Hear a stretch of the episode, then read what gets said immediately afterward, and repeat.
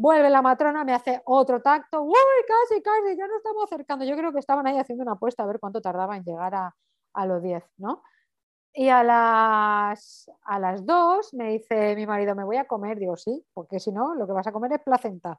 Date prisa, vete a comer y vuelve. Y cuando vuelve, viene la, la matrona y me vuelve a hacer otro tacto. ¿Qué era? ¿Cinco o seis tactos ya? Yo no sé, yo había perdido la cuenta del palo. Ponme una cámara o algo, yo qué sé, tía. Pero yo sabiendo que lo que estaba haciendo esta mujer no estaba bien, pero bueno.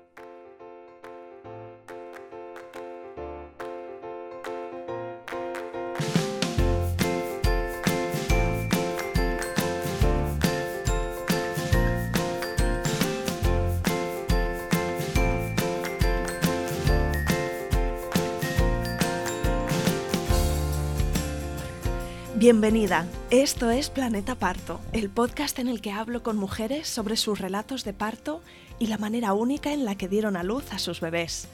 Aquí vas a descubrir un mundo de relatos positivos y empoderadores sobre el parto. Yo soy tu anfitriona, Isabel Anthony, médico de formación, emprendedora, mamá de tres hijos y activista a favor del parto respetado.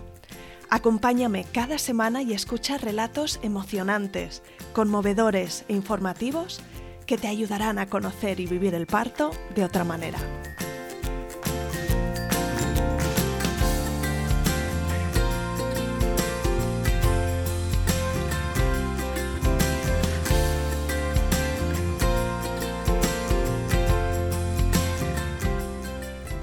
Esta semana te traigo a Laura Fuentes, creadora de Mamá Ingeniera, uno de los mejores blogs personales de maternidad. La conversación con Laura fue súper divertida y nos cuenta tal cual, sin tapujos, con honestidad y con sentido del humor, sus dos experiencias de embarazo y parto. Hoy Laura nos habla de su diagnóstico de infertilidad, los tratamientos de reproducción asistida, su primer embarazo y parto inducido, que acabó con un montón de intervenciones y un posparto súper difícil, y un segundo embarazo espontáneo que además fue de mellizos. Su segundo parto también fue inducido vaginal, con el primer bebé que salió encefálica y el segundo de nalgas. Laura nos cuenta también por qué decidió hacerse hace un par de años una aplicatura de rectos con abdominoplastia, una cirugía para reconstruir la pared abdominal. Te animo a que visites su blog diario de una ingeniera.com porque a mí me encantan sus posts. Tienes de todo, desde recomendaciones de libros de crianza, consejos para la candidiasis, para elegir la clínica de fertilidad y mucho, mucho más. Te dejo enlace directo en la web planetaparto.es barra episodio 58. El relato de Laura, ya te aviso, no está lleno de unicornios, arcoíris y purpurina. Y aún así te digo que este episodio es muy guay y espero que lo disfrutes tanto como yo. Empezamos.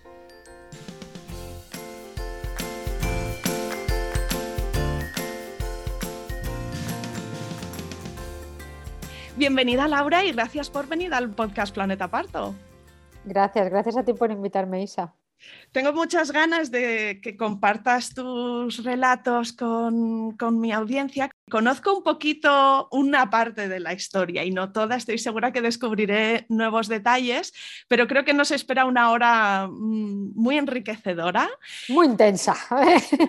que bueno, vamos a ir directas a ello. Antes de empezar, sí que te pediré, por favor, que, nos cuentes un poquito de ti, pues eh, de dónde eres, dónde vives, a qué te dedicas, cuántos sois en vuestra familia. Vale, bueno, yo me llamo Laura, Laura Fuentes, eh, soy de Valencia, pero hace 14 años que vivo en Barcelona. Eh, soy mamá de tres niños, de uno más dos, y em, bueno, todo empezó cuando yo buscaba un embarazo que no llegaba. Ahí en ese momento yo abrí mi blog, mamaingeniera.com, de forma totalmente anónima y contaba en post atemporales cómo era mi proceso de de reproducción asistida, ¿no? como por capítulos, pero de tal manera, eh, siguiendo un consejo que me dio una vez un profesor en el, en el, instituto o en la universidad, no me acuerdo, que me dijo que cada vez que escribiese algo tenía que escribirlo de tal manera que la persona que llegase, si era la primera vez que llegaba, tenía que saber perfectamente de qué estaba hablando. Y ese fue eh, como yo, es que esa fue la manera en la que yo escribí mi blog, de tal manera que siempre conseguía enganchar hacia entradas del pasado y entradas del futuro, entrase donde entrase cualquier lector. ¿no? Entonces, eh, en aquellos años, porque te estoy hablando del 2014, pues por el 2015-2016 mi blog se posicionó muy bien en Google, se convirtió en un blog de referencia en infertilidad. A día de hoy han cambiado muchas cosas en el mundo de la infertilidad, en medicación, en, en muchas cosas, pero siguen habiendo muchas entradas del blog que son las más vistas de todos los tiempos porque es información como muy clara, muy directa y que cuesta a veces encontrar información tan veraz en, en, Google. Y la de dudas que surgen en este proceso, ¿verdad? Porque entra uno un poco como a ciegas y vas tirando de un hilo u otro, pero como en todo lo que es relativo a la medicina hay opiniones contradictorias, hay, novedades, hay cosas que en tu caso no se pueden. Exacto.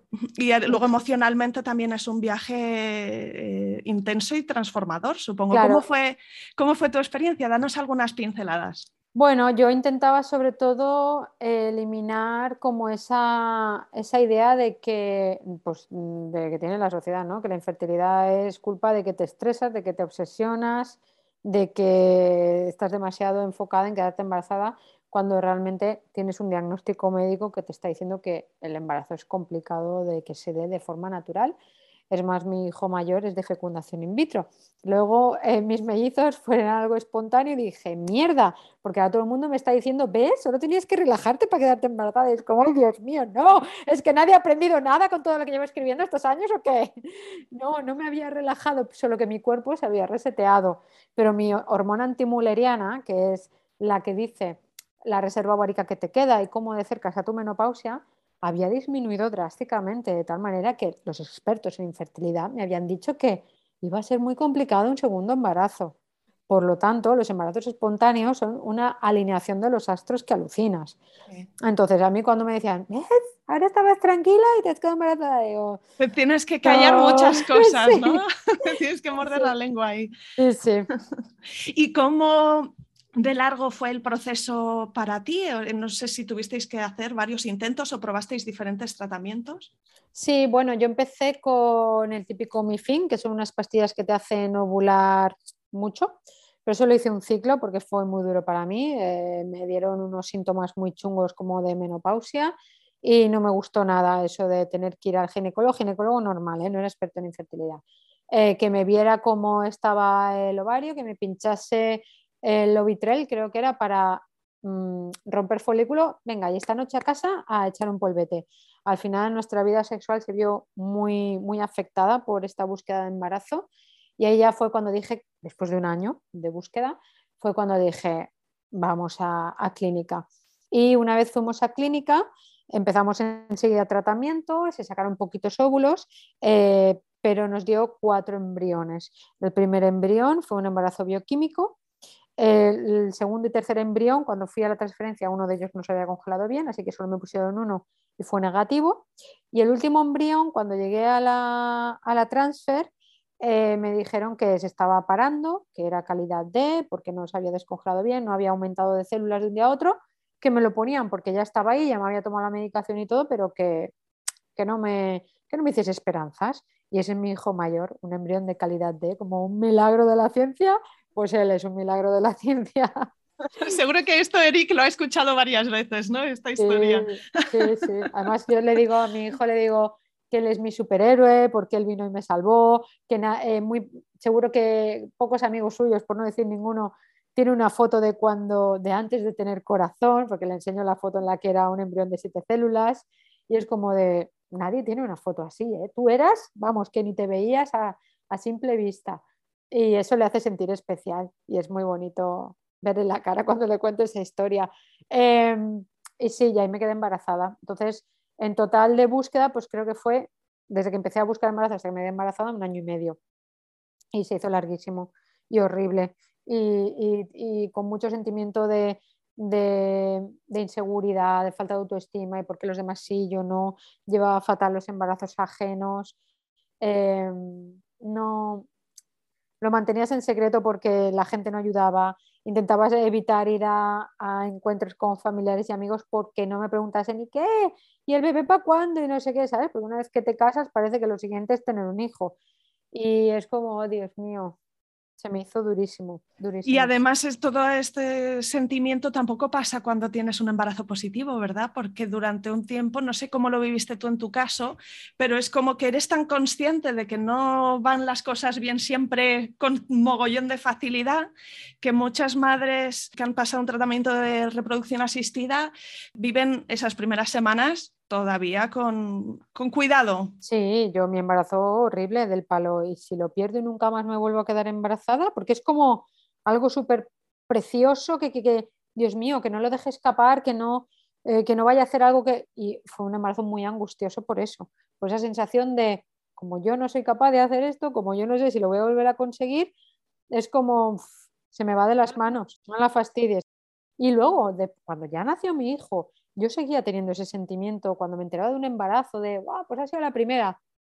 Yo me sentía como, aún, aún, aún me cuesta encajarlo, ¿sabes? Ya no me sentía tan mal, ¿no? Porque ya es, bueno, ya soy madre, tengo mi hijo, pues ya no me siento tan mal, pero seguía como chocándome del palo. Es que me flipa, qué facilidad tiene la gente para preñarse.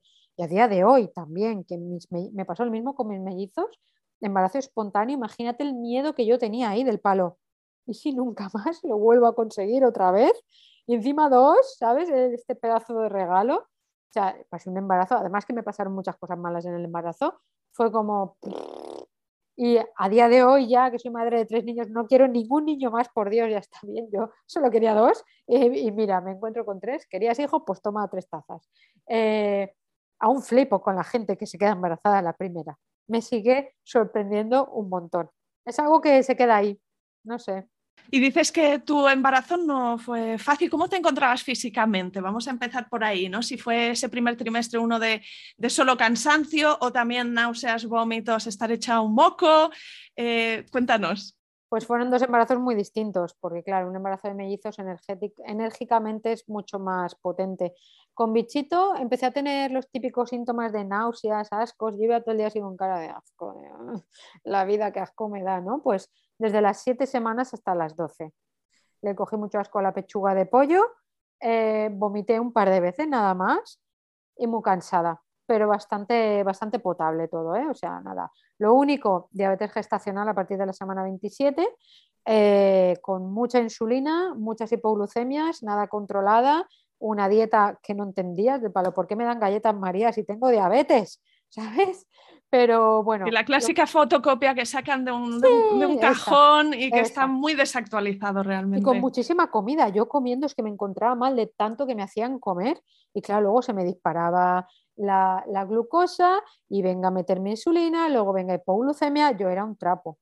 Yo fui todo un trapo desde la semana 27 hasta el final del embarazo. No me atrevía a salir sola a la calle porque me daban, se me iba y se me ponía la vista en blanco y me daban blancazos en mitad de la calle, cosas así. Yo tenía miedo súper desagradable. Y en cambio, en el embarazo de los mellizos del palo, segundo embarazo y doble, la diabetes desde primer día.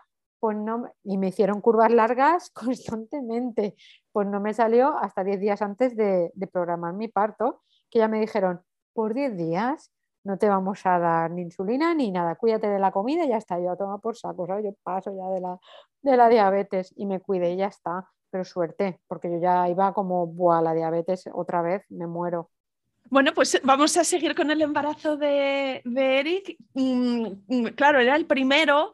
No sé si tú tenías una idea eh, o una intención concreta para el acompañamiento del embarazo, el parto, eh, la lactancia, si fue esa la oportunidad de ponerte a leer e ir definiendo tus preferencias.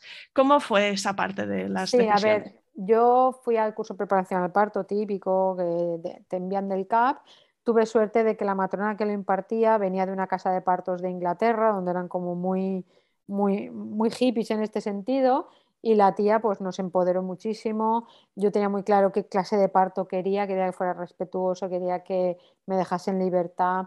Em, el tema de la lactancia también tenía muy claro que dependía mucho de, mis conocimientos previos antes de enfrentarme a tal, que no me podía fiar del equipo sanitario que me tocase, porque ahí es lo que te toca. No es el hospital o... No, es quien te toca, porque en todos los hospitales hay gente buena y hay gente mala.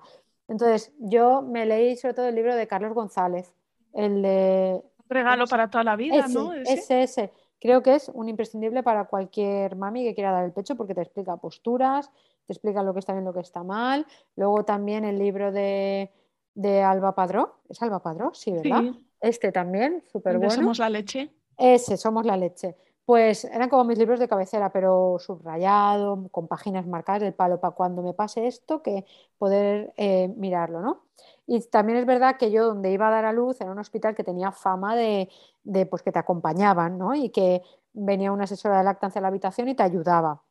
Pero bueno, aún así yo quería saber que lo que estaba haciendo estaba bien, ¿no? Y que si alguien me decía algo y no estaba bien, que yo pudiera rebatírselo porque es verdad, mm, te toman como una primeriza que no se entera de nada y muchas veces te intentan manipular. Y eso me pasó en mi segundo parto y yo no me dejé manipular porque obviamente dije, ¿a dónde vas? Que este es mi segundo parto. Entró una enfermera a la habitación y me empezó a estrujar las tetas y le dije así tal cual, ¿qué coño estás haciendo? Pues viendo si tienes leche, digo, claro que tengo leche, las tengo petadas las tetas, pero no me apretes como si fuera una vaca, que soy una persona. Ay, chica, qué delicada. Es que encima Encima digo, mira, no me, no me vengas con gilipolleces, que yo aquí ya, ya vengo sabida.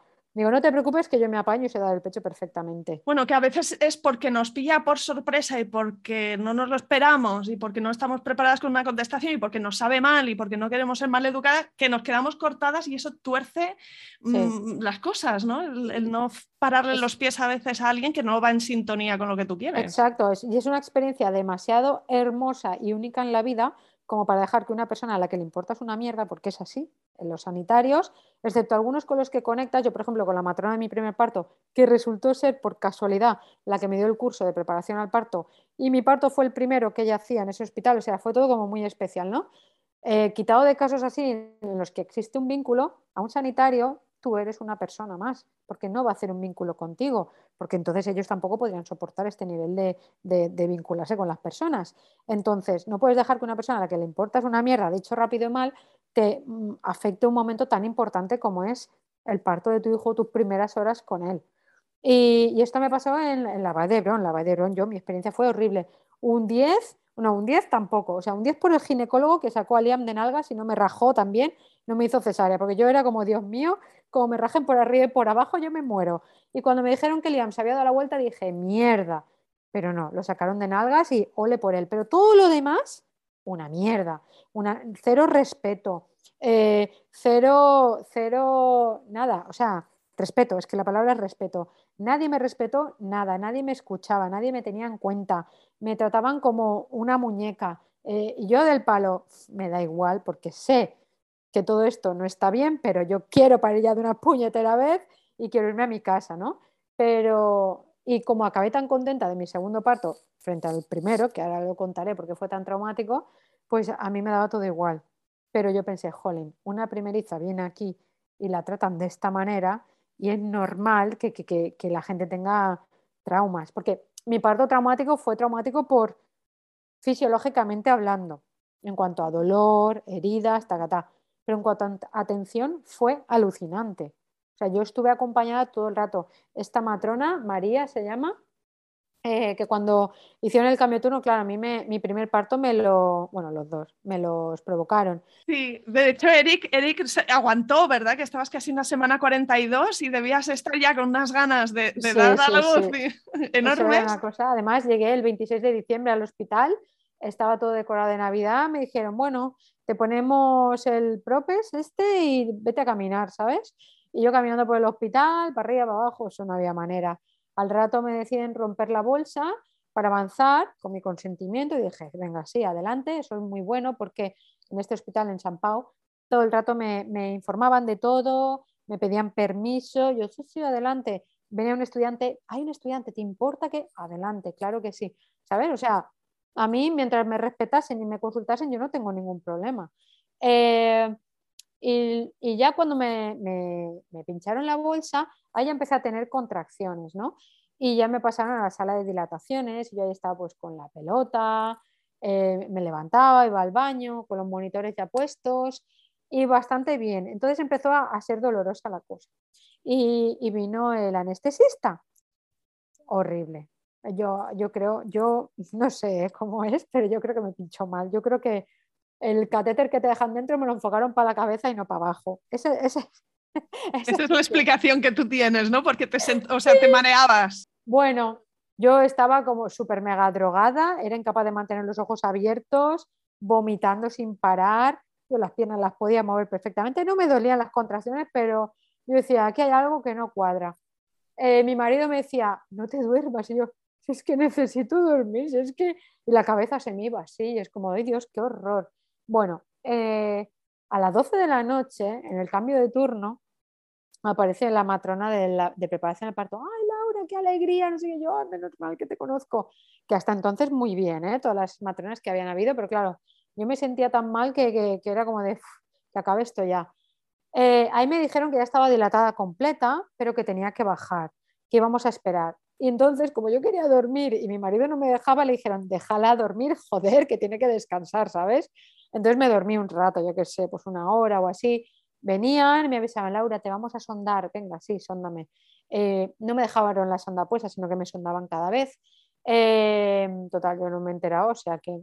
Y así, y en un rato vino la matrona y vino con otras dos matronas también, y además ella venía y me peinaba, me arreglaba el pelo, me, me acariciaba y qué tal, y cómo estás, lo estás haciendo súper bien. O sea, un cariño que en esos momentos, o sea, una cosa es tu, una cosa es tu pareja, pero es muy distinto cuando tienes a una mujer, como que hay un vínculo especial entre mujeres que te cuida de esa manera, como una madre al final, ¿no? O sea, es como, yo me sentía así, como muy enmadrada, ¿no? Con ella y me hacía sentir muy bien. Entonces, cuando ya dijeron, venga, que ya nos vamos a las 3 de la madrugada, vamos a, a paritorio. Y claro, llega ahí una matrona más mayor que sabía más y se queda mirándose la entrepierna y dice, por ahí no pasa. yo, ¿cómo que no pasa? ¿Y qué hago yo ahora? ¿Eh? Explícame, ¿qué hago yo ahora? Si llevo diciendo un montón de tiempo que este niño es muy grande, que yo soy muy pequeña y que hay que sacarlo de alguna manera.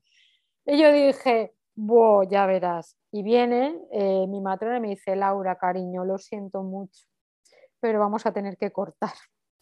Y va a haber instrumento. ¿Pero habías estado empujando un rato o fue nada más llegar? Con un vistazo ya sabían esto. Nada, es que además mi hijo medía 50, yo mido 1,58 y mi hijo pesaba 4 kilos y medía 55 centímetros. No le servían las polainas de recién nacido, tuvimos que cortar los pies. Tú imagínate el niño gigante que me nació con tamaño de un mes, o sea, es que no, no había manera.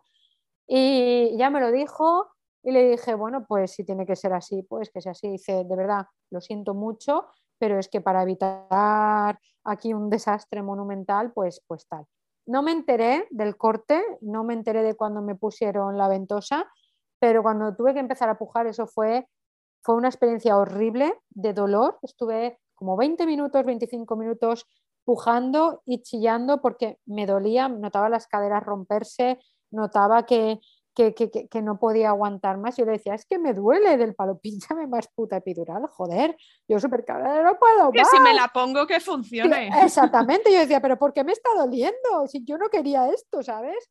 Y, no podía más. Yo solo recuerdo mis gritos, mis gritos.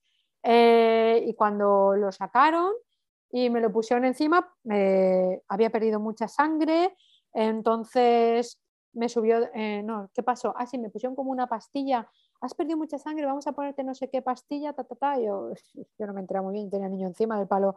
Ah, pues no huele a semen, como me habían dicho, ¿sabes? Yo estaba más pendiente de, lo que, de lo que tenía que sentir en ese momento, ¿no?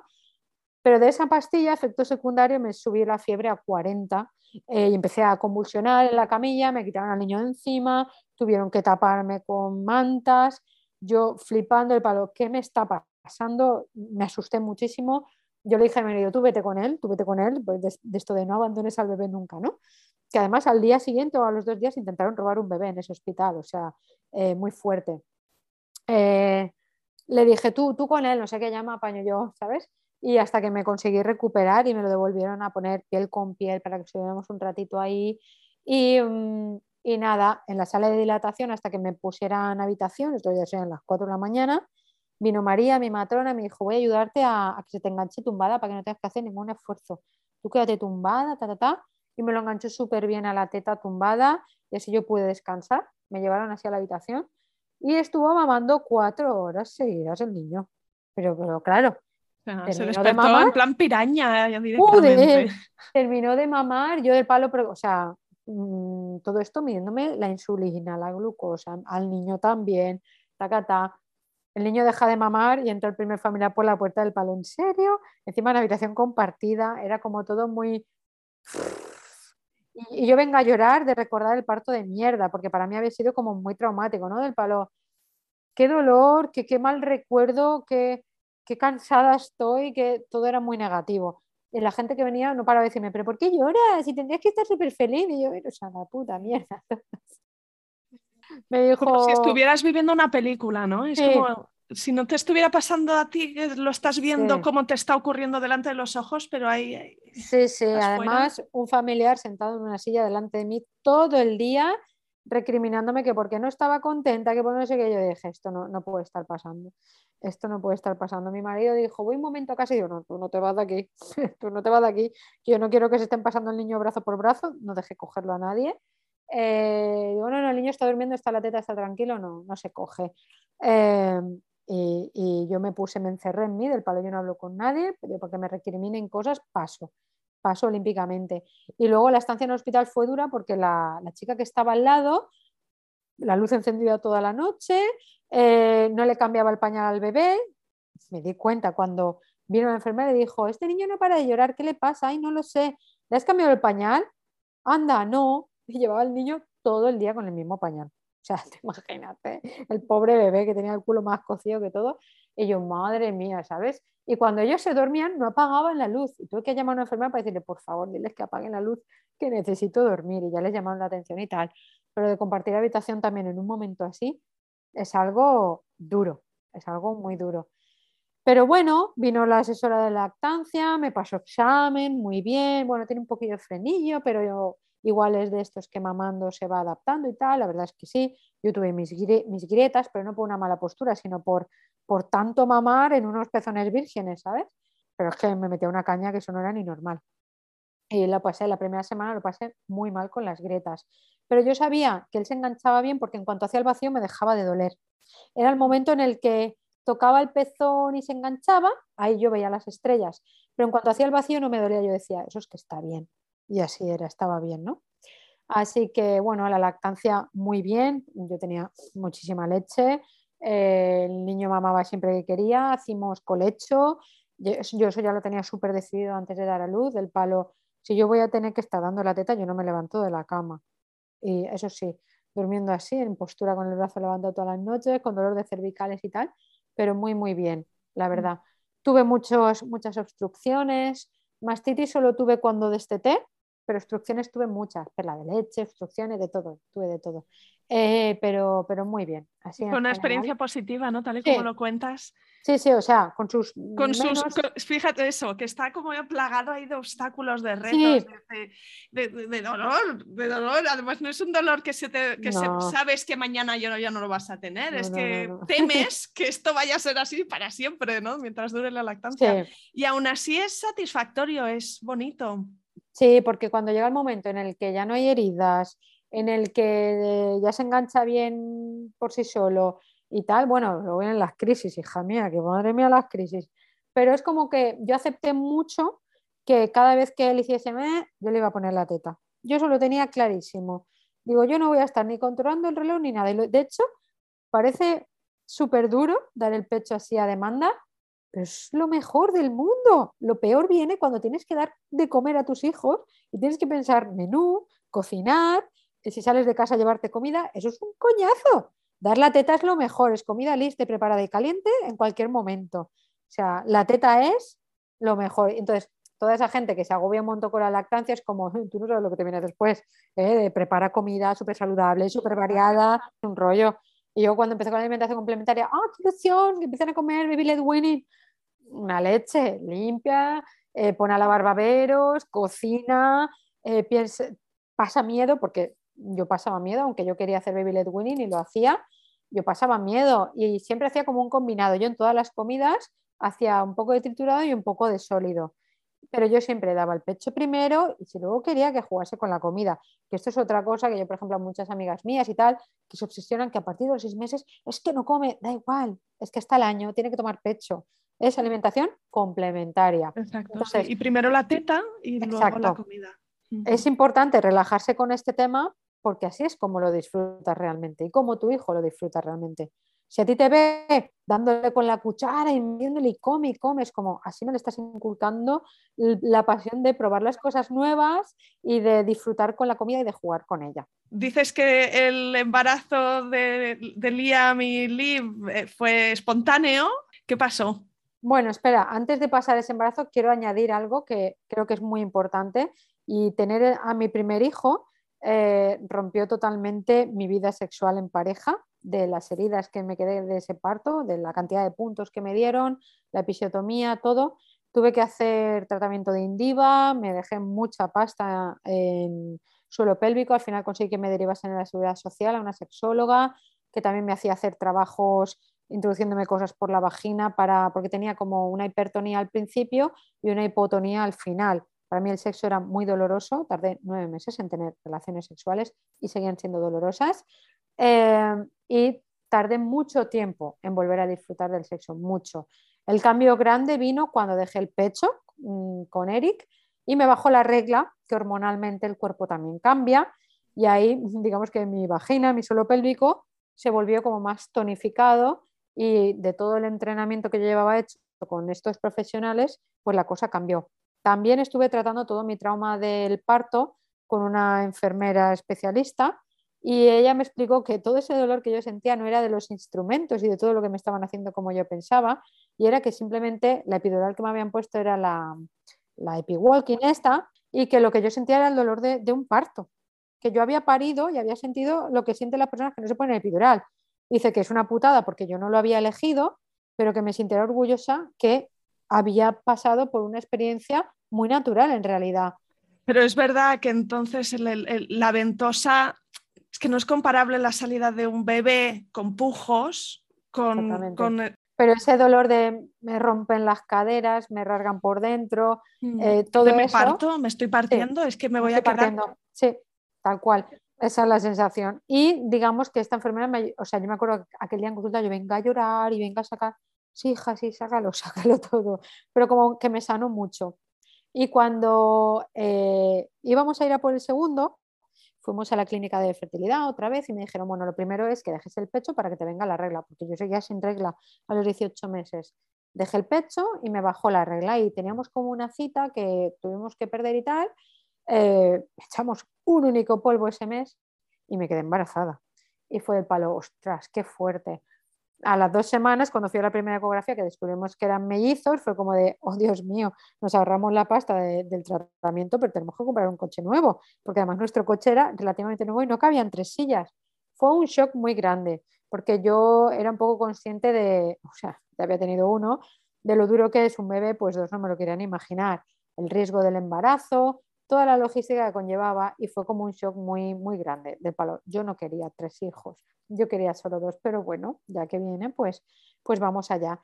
Y este embarazo estuvo lleno de, de, movidas, porque ya las cinco semanas antes de saber que había mellizos, yo ya estaba súper mareada, tenía vértigos, yo, ¿qué narices me pasa? O sea, salí un día a caminar, a hacer fotos con mi amiga Nerea, tres horas y luego toda la tarde en el sofá, es que no puedo, es que estoy mareada y ya luego cuando había mellizos ya lo entendí todo, del palo, me están chupando la energía como si fueran dos extraterrestres.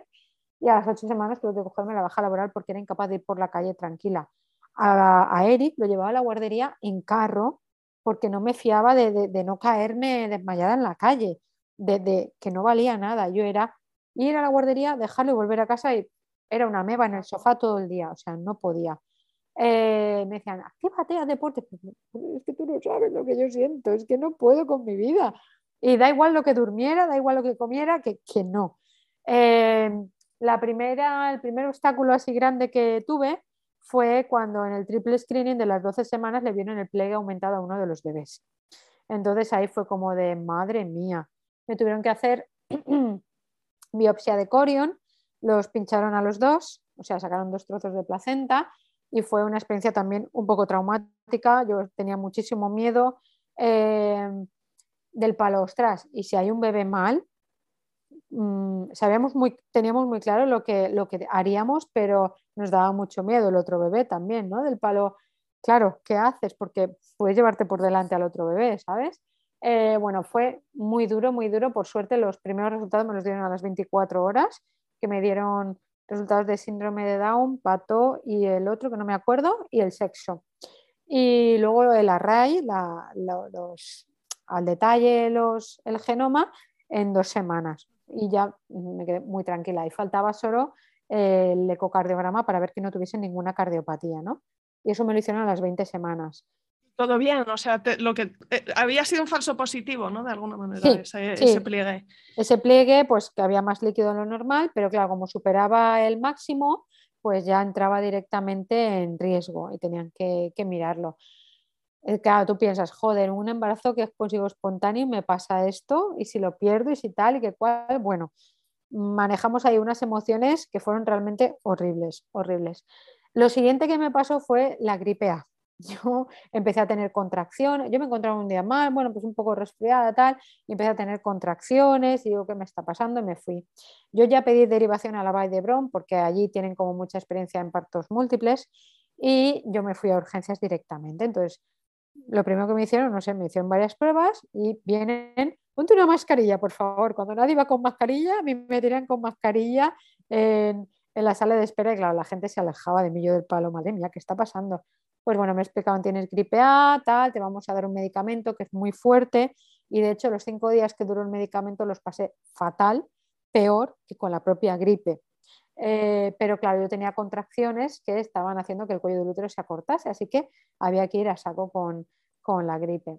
Así que nada, tomé el tratamiento y Tamiflu se llamaba. Qué horror, qué mal me encontraba, qué, manera de morirme, Dios, qué fatal. ¿Y mm, qué fue lo siguiente que me pasó? Bueno, tuve varios episodios de contracciones que me asusté, tuve que ir, el cuello del útero se me acortaba, al día siguiente volvía, se había vuelto a estirar Así todo el tiempo, todo el tiempo así. Visité muchas veces urgencias, varias curvas largas de, glucosa para ver si era diabética o no, que nunca era diabética.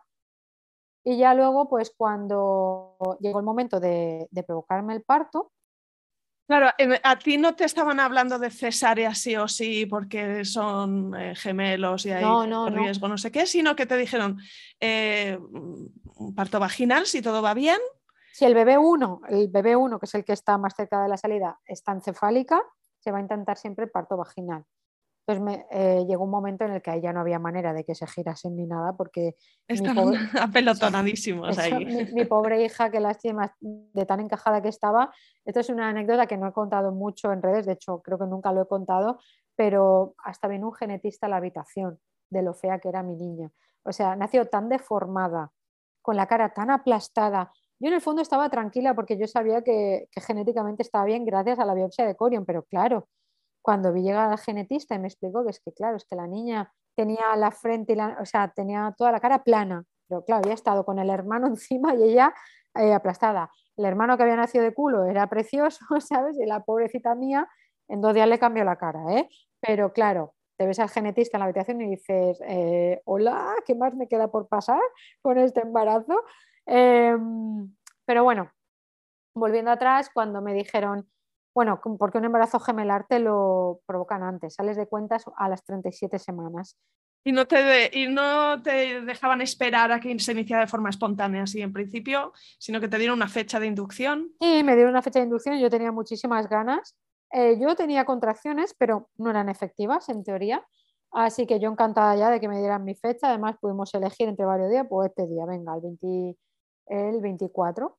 No, mentira, el 25 de junio, el día siguiente de San Juan, 25 de junio. Y claro, yo iba con la idea de, bueno, voy a echar ahí el día, ¿sabes? Porque esto es una inducción, pues vete tú a saber. Pero claro, yo no contaba con que ya era el segundo, con que eran dos, con que mi cuello del útero estaba mucho más blando. Entonces yo, al llegar allí, le dije a mi marido, bueno, como aquí iba para largo, y además nadie me hacía caso, nadie venía a la habitación, me pusieron una sala de dilatación al lado del quirófano porque ya me explicaron que yo daría luz en quirófano, por si acaso pasaba algo y tenían que hacerme cesárea de urgencia, que los gemelares eran así, y yo pues ningún problema.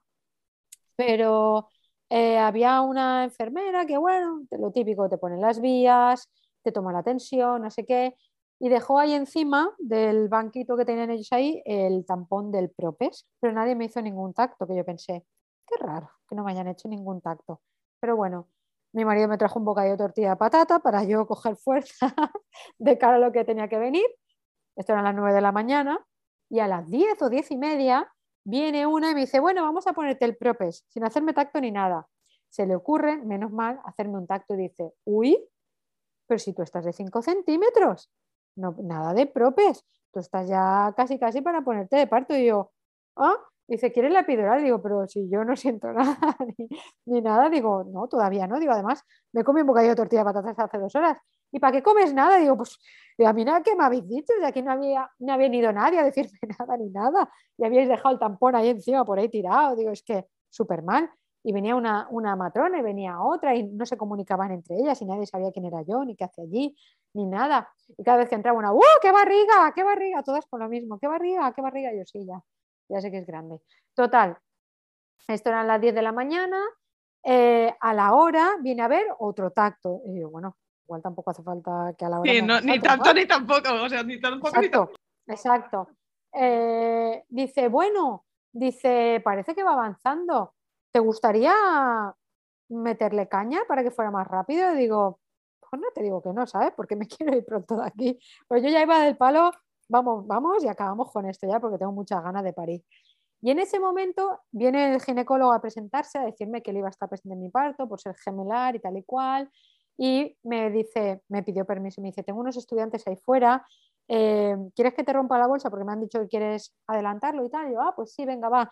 ¿Dejas pasar a los estudiantes? yo, ningún problema.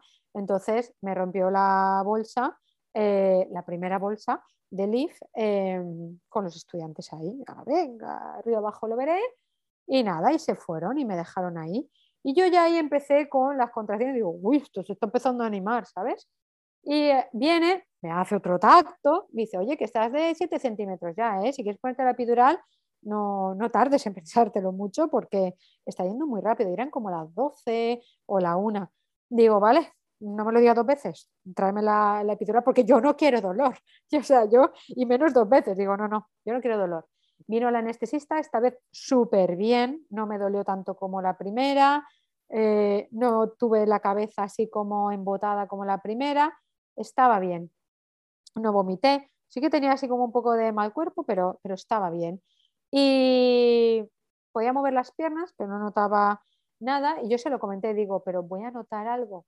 Digo, porque mira lo que me pasa en mi primer parte. Dice, no, no, tranquila. Si tú no quieres notar nada, tú no vas a notar nada. Yo creo que la anestesista fue la más profesional junto al ginecólogo, porque el resto, fatal. Vuelve la matrona, me hace otro tacto. ¡Uy, casi, casi! Ya nos estamos acercando. Yo creo que estaban ahí haciendo una apuesta a ver cuánto tardaba en llegar a, a los 10, ¿no? Y a las, a las 2 me dice mi marido, me voy a comer. Digo, sí, porque si no, lo que vas a comer es placenta. Date prisa, vete a comer y vuelve. Y cuando vuelve, viene la, la matrona y me vuelve a hacer otro tacto. ¿Qué era? ¿Cinco o seis tactos ya? Yo no sé, yo había perdido la cuenta del palo. Ponme una cámara o algo, yo qué sé, tía. Pero yo sabiendo que lo que estaba haciendo esta mujer no estaba bien, pero bueno. Eh, y dice, y se pone a gritar una palabra, no me acuerdo cuál era, y digo, uy, eso significa algo. Y se fue gritando, yo, tranquila, no me cuentas qué pasa, ¿para qué, no? Sí, bueno. Vienen y me llevan al, quirófano, que ya está, que ya está, venga, que ya va a salir. Le dan la ropa a mi marido para que se cambie. Y ya cuando llegamos ahí, un montonazo de gente en el quirófano yo tumbada con una mano para allá, la otra mano para allá, así como en cruz, ¿no? Y yo digo a la que tengo al lado, perdona, ¿me puedes incorporar? Porque me gustaría pujar incorporada. Y me ponen un cojín en la cabeza que solo me levanta, pues, ¿qué? 45 grados en la cabeza, digo, hombre, hija mía, sí, no, ¿sabes? Eh, no por tener la cabeza levantada, voy a pujar mejor, pero bueno, no me hicieron ni caso, ya entendí que dije, vale, aquí van a pasar de mi cara. Y me dicen, venga, empuja. yo, que no, que no está mi marido, ¿cómo voy a empujar? Y encima son dos. no, no, no. Digo, hasta que no venga él, lo empujo. Y pregunta uno, ¿pero dejamos entrar al marido? No sé qué. Y dice otro, sí, sí, sí, claro, que entre el marido. Total. Eh, me dice, venga, empuja. Y empiezo a empujar y yo notaba, cosa que con el primero era incapaz de, de, notar del dolor y de tal. Y aquí yo notaba y podía como destinar mi energía al pujo. Y no me dolía nada, pero yo sentía, es como, hostia, qué guay. Esto sí que mola. Nada, en tres contracciones, dos o tres pujos en cada contracción, salió Leaf. Eh, me la pusieron encima, mm, de muy malas maneras, porque ni me apartaron el camisón ni nada, pero me la pusieron encima, ta, ta, ta, sacan la placenta, Entonces, nada, estuve un rato con ella, también dije, hostia, qué fea que sabes. Pero me la quitan, se la llevan a pesar porque venía el siguiente. Y entonces veo que el ginecólogo empieza a moverme así la barriga y me dice una matrona, espera un momento porque es que se ha dado la vuelta. Y yo, no me jodas. Aquí fue cuando dije, me van a rajar también por arriba. Yo pensando que me habían hecho episiotomía, ¿eh? yo ya lo daba por hecho. Em, me dice, bueno, ya venga, ya empieza a pujar. Y yo, ah", digo, eso es que le habrá dado la vuelta. Yo empiezo a pujar en dos contracciones, tres pujos en cada contracción y lían fuera y me lo ponen encima. Súper bonito, tal, pero tenía un poco de mal color y no conseguía respirar bien, así que enseguida me lo quitaron encima y todas las pediatras que había se fueron con él y yo a Carlos, vete con él, ¿sabes? Y en ese momento, eh, bueno, eh, me sacaron la placenta ya se pusieron ahí abajo, entonces una chica viene y me dice, yo mirando hacia los bebés y Carlos allí con ellos, yo del palo, bueno, ya me informará alguien, ¿no? Y viene una, una alma caritativa y me dice, te pongo un antecedente. Y yo, venga, sí, cuéntame un poquito, a ver qué tal, ¿sabes? Porque estoy aquí, no me estoy enterando de nada. Y dice, bueno, eh, solo tienes un desgarrito de tres, de tres puntitos, de nada, o sea, no ha hecho falta cortarte. Y yo, ¡Ah! ¿sabes? No me digas, no me digas eso, por Dios, a la mierda todo, gracias, ¿sabes? Sí, sí, claro, después del posparto anterior, vaya. Sí, sí, y claro, en el posparto anterior estuve un mes sin poder andar, imagínate. Mm, y, dice, y el, dice, y el segundo bebé ha nacido de nalgas. Y yo, ando, coño, ¿en serio? Y yo pensando, digo, si esto es una práctica que pocos ginecólogos hacen y este señor es muy joven, digo, qué suerte la mía de que no me hayan tenido que rajar, ¿sabes? Pero bueno, muy bien, muy bien. Lo único que Liam estuvo ingresado en la UCI porque no, no saturaba y de hecho aún hoy en día seguimos con el problema de los mocos y tal, pero bueno, estuvo mi marido con él en la UCI pues esto eran las 3 de la tarde, pues hasta las 9 de la noche. Y yo estuve sola con Liv en el pasillo porque no había habitaciones, eh, porque a los, a los ponen en habitaciones individuales, que eso es un, plus, porque claro, con dos bebés y tal, pues se agradece que no haya nadie más en la habitación. Em, y estuvimos ella y yo solas ahí, sin nadie. De hecho, paraba una enfermera, oye, perdona, es que yo tenía diabetes, no le había medido la hipoglucemia ni nada ah, tranquila, hombre, tranquila, tranquila tampoco estoy, ¿sabes? Si le podéis mirar el azúcar a la niña, pues yo me quedo más tranquila, porque por WhatsApp mi madre me dijo, a Liam sí que le están midiendo el azúcar aquí. Digo, pues tal. De hecho, me dijo, le quieren dar suplemento. Le digo que le den. Y yo, mm, que le den un poco, da igual, si yo controlo el tema teta no va a pasar nada, que le den si hace falta. Eh, y me dice, le han puesto chupete, digo, quítaselo inmediatamente. y así todo el rato, ¿no? Y Liv conmigo enganchada a la teta todo el rato nos subieron a la habitación y ahí fue cuando empezó la odisea de pues, cosas como eh, pues, la mujer de la limpieza a las 7 de la mañana entrando a la habitación, que es el palo, tío. Acabo de parir, tengo que descansar, entiendo que tengas que hacer tu trabajo, pero, pero no es adecuado entrar a las 7 de la mañana aquí, ¿sabes? Eh, una seguidora que, que trabajaba allí y reconoció la pared y fue a recepción a preguntar por mí y me apareció en la habitación estando yo sola con los bebés. Eso me asustó también un poco del palo, ¿sabes? No sé.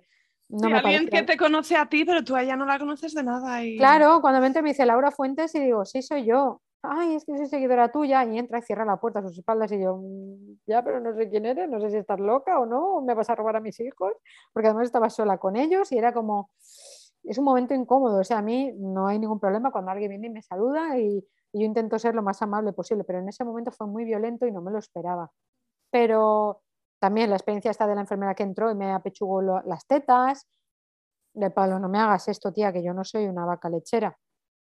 Y bueno, nos fuimos a casa rápido, en dos días a casa y yo muy feliz de irme de, allí, contenta con la experiencia, a pesar de que me trataron muy mal, entre comillas, porque no me respetaron en absoluto, pero yo muy feliz con ese parto que me permitió levantarme al día siguiente, que me permitió poder caminar, que me permitió poder dar el pecho sentada tranquilamente. Además, me apañé muy bien con los dos bebés. Eh, eso sí, los primeros días se pusieron amarillos y resultó ser que, mm, bueno, fui a San Pau, a este hospital tan respetuoso, y enseguida me dijeron, suplemento, suplemento. yo, ¿cómo que suplemento? Yo, si tengo las, las tetas a reventar de leche, no, hay algo aquí que no me está encajando. Digo, revisar los frenillos o algo. No, no, no, no, suplemento. Y yo me fui de allí diciendo a mi marido, yo no les quiero dar suplemento con toda esta leche que tengo. Y mi marido tuvo la grandiosa idea, que no tuvieron lo, en San Pau los, los pediatras, y es que me dijo, tú estás poniéndote al pecho indistintamente a un bebé, a otro, según te llama, según te apetece. ¿No será que cada uno de ellos no está tomando una teta entera? Sabes que la primera parte es más líquida, que la grasa está al final. ¿No será que nos están alimentando plenamente? Asignales una teta cada uno, a ver. Fin del problema. Al día siguiente recuperaron su color y cada uno tenía su teta. Cada uno regulaba su teta, había una teta más grande que otra y cada uno tenía su teta asignada así. Si uno no se la acababa, pues se la acababa después. No venía el otro a acabarse la, la grasa del final. Entonces, esa fue mi clave para una lactancia exitosa con mellizos. Una teta asignada para cada bebé. Cojín de lactancia gemelar, súper importante, de estos que son duritos, como una base. Y, y, dar por hecho que vas a estar mmm, los primeros meses sin moverte del sofá con los bebés encima. Eso fue, eso fue duro. Además era verano, hace muchísimo calor y lo pasé muy mal con esto, pero yo cenaba, me ponía una mesita delante y cenaba con los niños enganchados a la teta sobre el cojín de lactancia. Entonces, cada uno tenía su teta asignada y no necesariamente comían a la vez, ¿o sí? No, no, no, no, no siempre. Yo lo intentaba, ¿eh?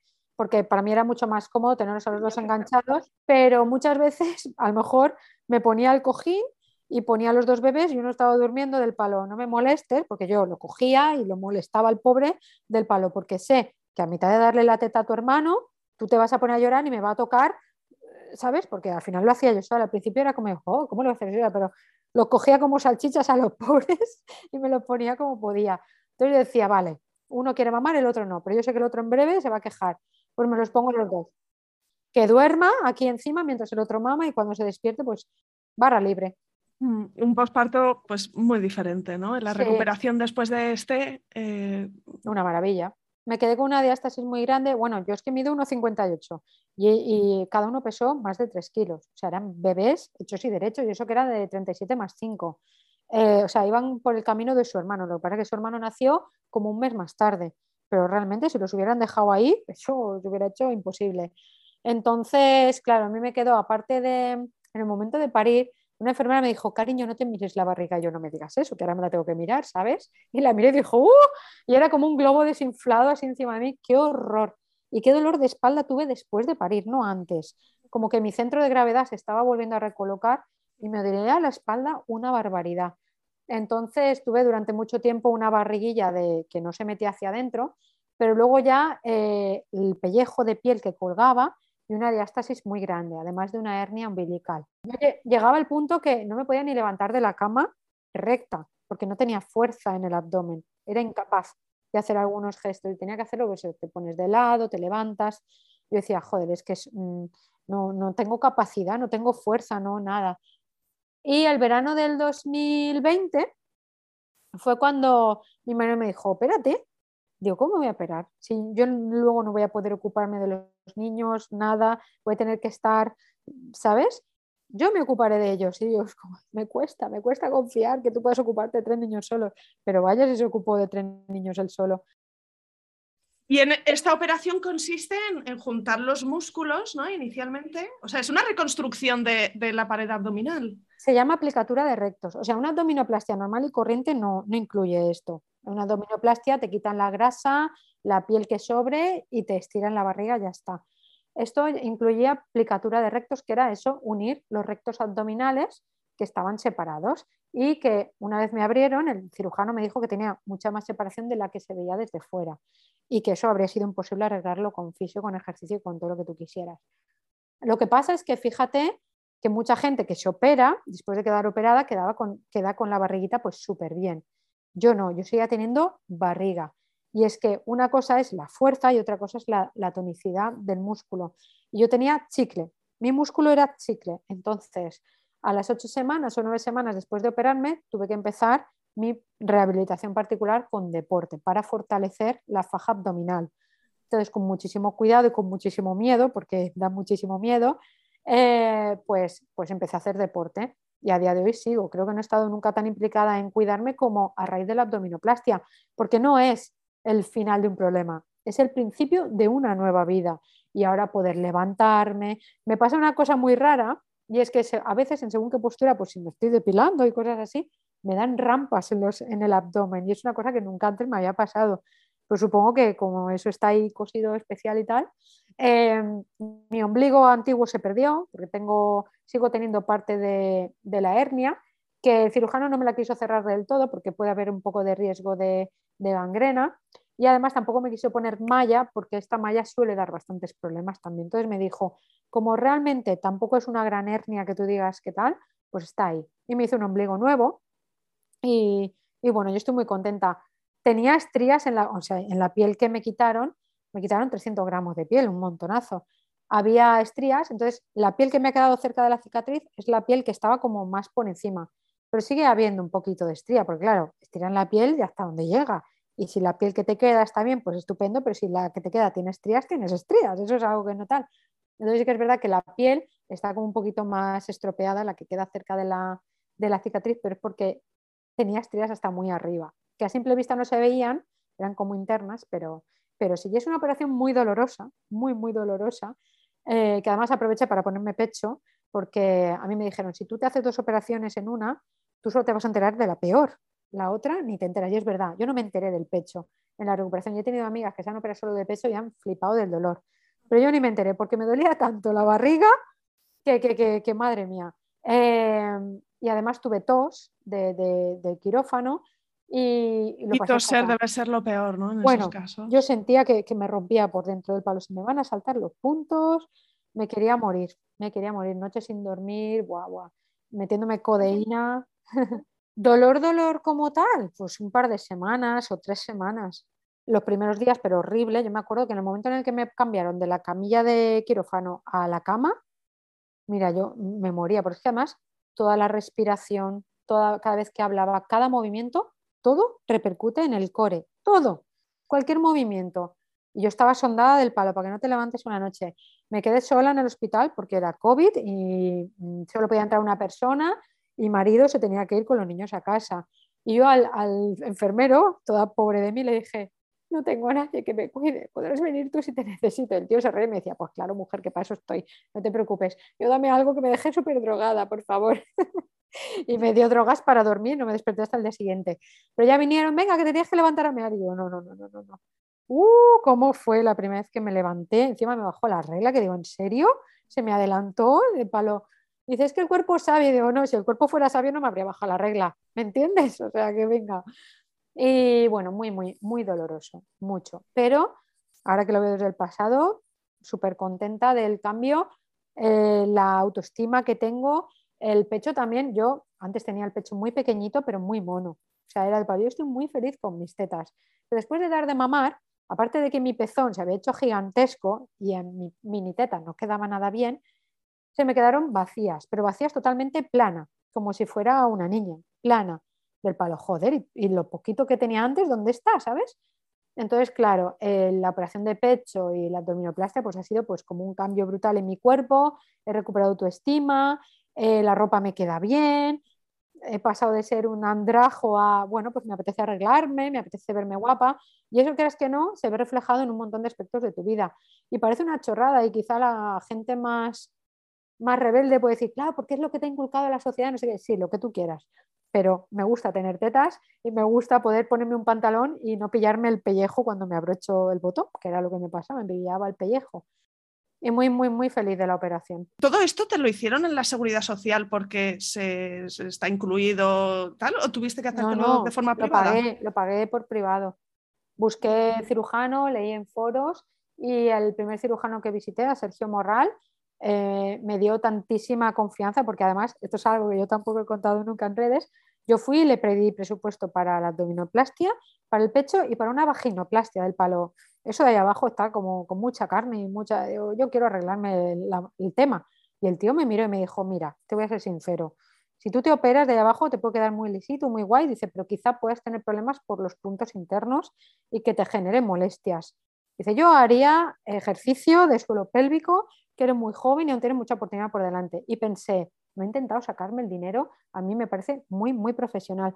Y además, como había visto su Instagram y sus casos anteriores, él arregla destrozos, eh, dije, sí, y vaya, mm, para quien me ha visto las tetas lo dice, qué tetas más bonitas que parecen súper naturales.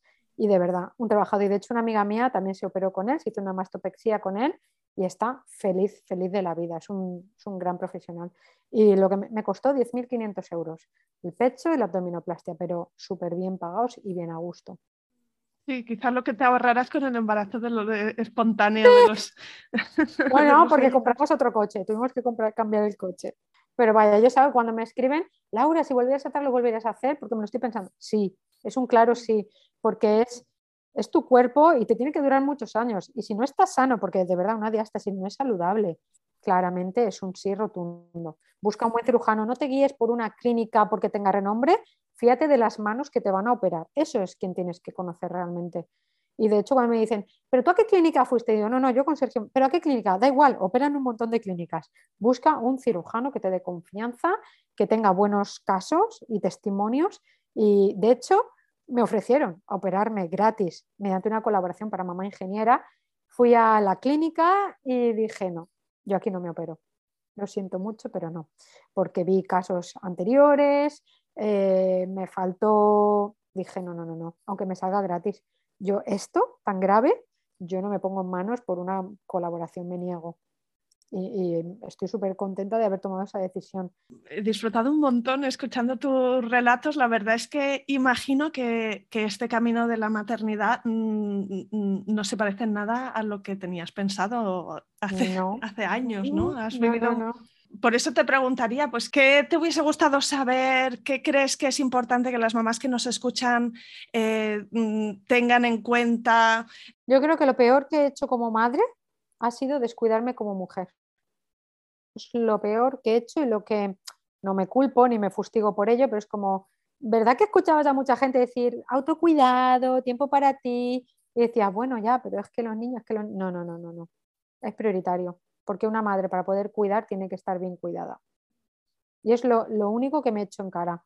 Lo peor que he hecho en mi maternidad ha sido no seguir siendo Laura y solo ser mamá de. Y eso ha hecho que me haya frustrado muchísimo, que haya, haya habido días que haya renegado de mis hijos. Bueno, el confinamiento fue fue como un castigo divino para mí. Eh, mucha gente me dice, pues yo disfruté un montón con mis hijos, y pues yo no. Para mí fue un puto castigo estar con mis hijos tanto tiempo encerrada porque eh, estaba consumida ya de antes y, entré a, terminar de consumirme. Entonces, me ha costado mucho tiempo empezar a priorizarme a mí, a pensar en mí primero, en mm, si me tengo que ir con amigas a cenar y que se quede con su padre, porque se queden con su padre, que para eso es su padre y, ponerle huevillos al asunto del palo. Estos comentarios de, ¿y cómo te vas a ir a cenar sin, sin, tu marido? Pues sí, me voy a cenar sin mi marido y me voy con mis amigas. Y me voy a emborrachar. Y mañana que se ocupe él también. ¿Sabes? Que para eso he parido, que para eso destroza mi cuerpo, que para eso da teta, que para eso todo eso. ¿Sabes? Que él, que yo siempre se lo, se lo, se lo he dicho del palo, jamás, jamás, jamás, de los jamases, por más que tú me dejes irme de viaje, irme con mis amigas y toda la libertad que tuviera yo, jamás vas a poder devolverme la deuda de haber tenido a tus hijos. Eso es algo que nunca vas a poder igualar, me des los privilegios que me des. Y, es algo que tengo súper claro. Somos muy sufridas y realmente somos muy fuertes. Las mujeres somos fuertes por naturaleza, somos resilientes. Y lo llevamos, lo llevamos en, nuestros genes de somos es que somos la puta hostia, es que es así. Y aguantamos y aguantamos y aguantamos. Y no somos conscientes de que necesitamos parar. Así que no sé si hay alguna última cosa que quieras eh, comentar antes de despedirnos. Que las que están por parir, por primera vez sobre todo, que no tienen experiencia, que sepan que ellas son las dueñas de su embarazo, de su parte y de sus experiencias y que no dejen que una persona, porque lleve bata blanca, eh, se crea Dios ante ellas porque nadie es Dios, ni siquiera eh, un médico con carrera. Y que es súper importante que nosotras nos vayamos de casa con los deberes hechos, leídas, de fuentes eh, fiables, de expertos en la materia y que vayamos a consultas siempre con preguntas que hacer y con, ¿por qué no?, cuestionando también al profesional que tengamos delante, porque no tienen por qué saber de todo.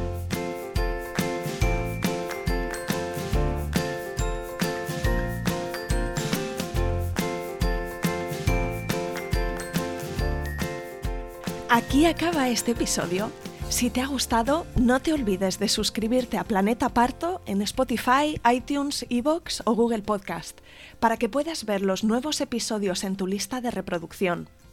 Además, puedes ir atrás y encontrar una estupenda biblioteca de relatos de parto de todo tipo que espero te empoderen y te ayuden en tu propio camino. ¿Te puedo pedir tu ayuda?